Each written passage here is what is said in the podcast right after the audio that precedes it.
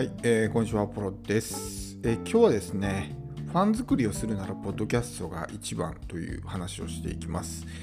情報発信の媒体はいろいろありますけども、ブログ、SNS、YouTube、そしてポッドキャストですね、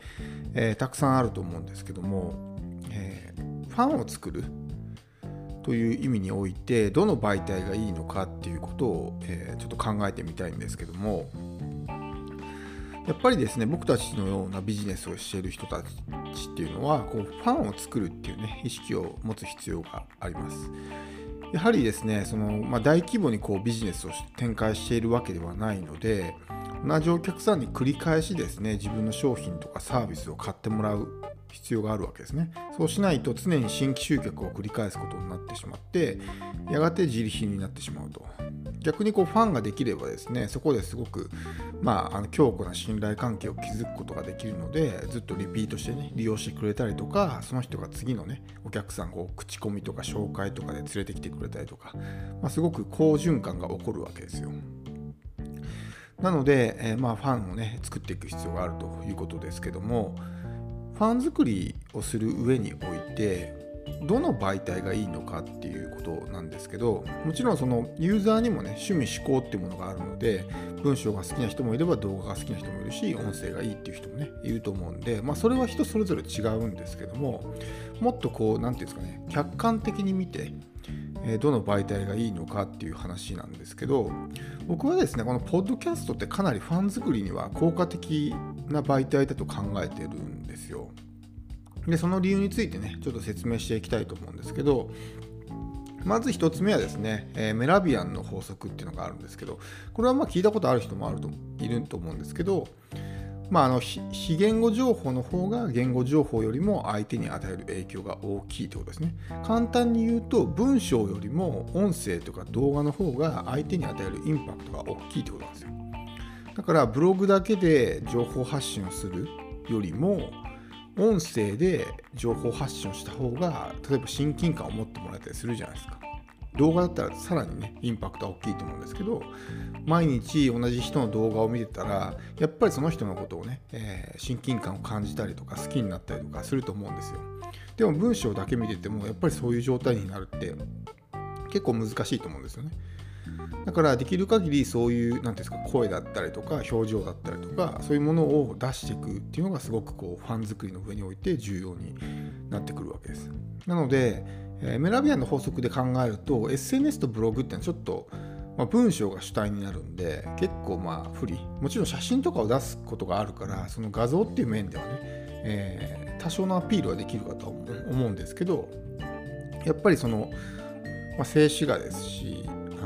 こまでねこうなんていうんですかね。あの効果的であるとは言えないかなと、えー僕は考えてます。で YouTube もすごくいいんですけど YouTube がね言ったらま動画なんであのその表情とかそういうものも見せれるし同時に音声もね出せるんでいいんですけど YouTube はちょっと仕組み上ですねその結構問題があるというかポッドキャストに比べてファン作りが難しいですよね。仕組み上がどういうことかっていうとあの YouTube ってこう動画を再生した時に下にこう関連動画とかおすすめ動画が表示されるじゃないですか。でそれがその同じ人物の過去動画とかそういうものが出るんであればいいんですけど他人のですね動画とかがそこに表示されるじゃないですか。だからこうひょふっとねこう他の人の動画に逃げちゃったりするわけですよ。なんかあこの動画面白そうだなと思ったらそっちに逃げちゃうわけですよね。でまああのあっちこっち行ったり来たりするわけですよユーザーがよっぽどねその人のことが好きであれば同じ人の動画を何個も何個も見るんでしょうけどやっぱりこう何て言うんですかね。次から次へといろんな動画を見ている人が多いと思うのでそうすると1本2本ね動画を見てもはいじゃあ次の人みたいな感じでなってしまうわけですよ。で、えーやっぱりですねこう相手に与えるインパクトを大きくするためには繰り返すってことが必要なんですけど YouTube ってこの繰り返すっていう作業プロセスを行うのが非常に困難なんですよね、まさっきも言ったみたいな感じで、えー他の人の動画に浮気されてしまいやすいというねそういう仕組みができてるわけですね。なので、えー、繰り返し相手にですねこう見てもらうっていうのはなかなか難しいと。でもポッドキャストっていうのは基本的にその誰かのチャンネルを開いて音声を聞くともうずっとその人の音声しか表示されないし連続再生になるじゃないですか。大抵のポッドキャストってね。だから1本聞いたら自動的にこの2本目がまた勝手に再生されてみたいな感じで繰り返されるわけですよ。そうするともう逃げ場がないわけですよね。で大体こうみんなながら聞きをしてるからわざわざこうスマホを開いてね別の人のこう話を聞こうとかっていうのはまあ飽きてきたらねするんでしょうけど基本的にはもう無意識のうちにずっと聞いてるだけなんであんまりこう頻繁にねあのあっちのチャンネル行ってこっちのチャンネル行ってってことを繰り返すわけじゃないんですよ。基本的にずっと同じ人の話を繰り返し聞いてるみたいなね、えー、違うエピソードですけどこうっていう風になるんでこう逃げ場がないというかね言葉は悪いですけど逃げ場がないというか他のチャンネルに浮気されづらい仕組みができてるんですよでまあ普通に考えればわかると思うんですけど同じ人のですね音声をずっと聞いてたらやっぱりねその人に対してこう何かしらの親近感というかそういうものを感じ始めると思うんですよね。でまあポッドキャストっていうのはそれぞれやっぱアプリを通して聞くわけですけどやっぱこうスマホの普及が非常に大きいですよね。スマホにこうアプリをインストールしてワンタッチでその聞くことができる。もちろん YouTube もねアプリがあって開くことはできるんですけどいちいち自分のね登録チャンネルを開いたりとかしないといけないし連続再生もね、えー、できなかったりとかするわけだしこう何て言うんですかね習慣として定着しづらいポッドキャストであれば例えば通勤時間に聞いてる人とか結構いると思うんですけどもう朝ね例えば電車に乗る時とか車を運転する時に、まあ、音声だけ流して聞くみたいな一度習慣として定着すると人間っていうのはね習慣が一度できるとそれを変えるのがすごく難しくなるんですよ。ホメオスタシスっていうこう現状維持機能が働くので、えー、習慣として定着したものを変えようとするとその現状に戻されてしまう。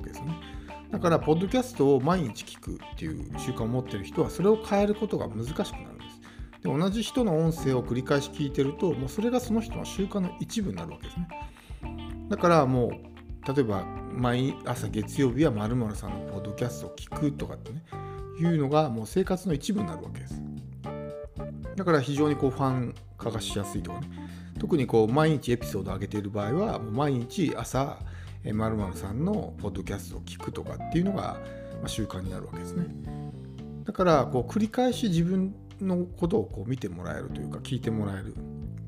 のでよりこうファン化しやすいということですね。僕もこうポッドキャストのアナリティクスとかを見てるんですけど、まあ、あんまり細かくね見れないんで具体的にはわからないんですけどやっぱりそのどこどこの国の人が聞いてるとかっていうのはやっぱ出るじゃないですか。そうするとやっぱりねあの1人でこう100エピソードとか聞いてくれてる人とか結構いるんですよだからあのやっぱりね一度こう習慣化するとあのもう繰り返し聞いてくれるんですよね。で自分がこう頻繁にというかもう定期的に音声を上げ続けていればもうそれをね、えー、聞いて聞くっていうことがその人の習慣になってくれるんでもうこれはもう、まあ、ファンとは言わないですけど、まあ、かなりね近しい関係になってくれているっていうふうに考えてもいいんじゃないかなと思うんですよね。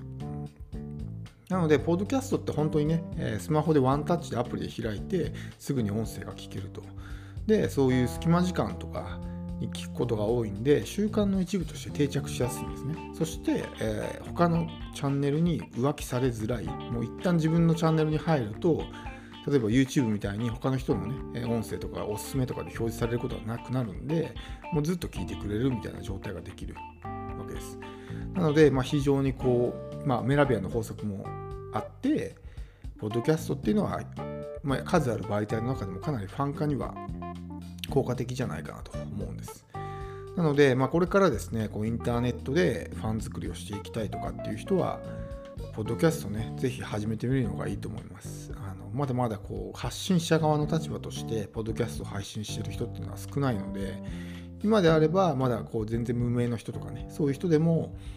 十分にね、ポッドキャストっていうところでポジションを取ることができる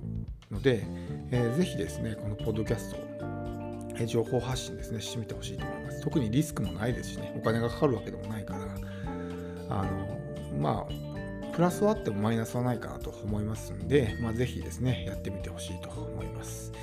今日は以上です。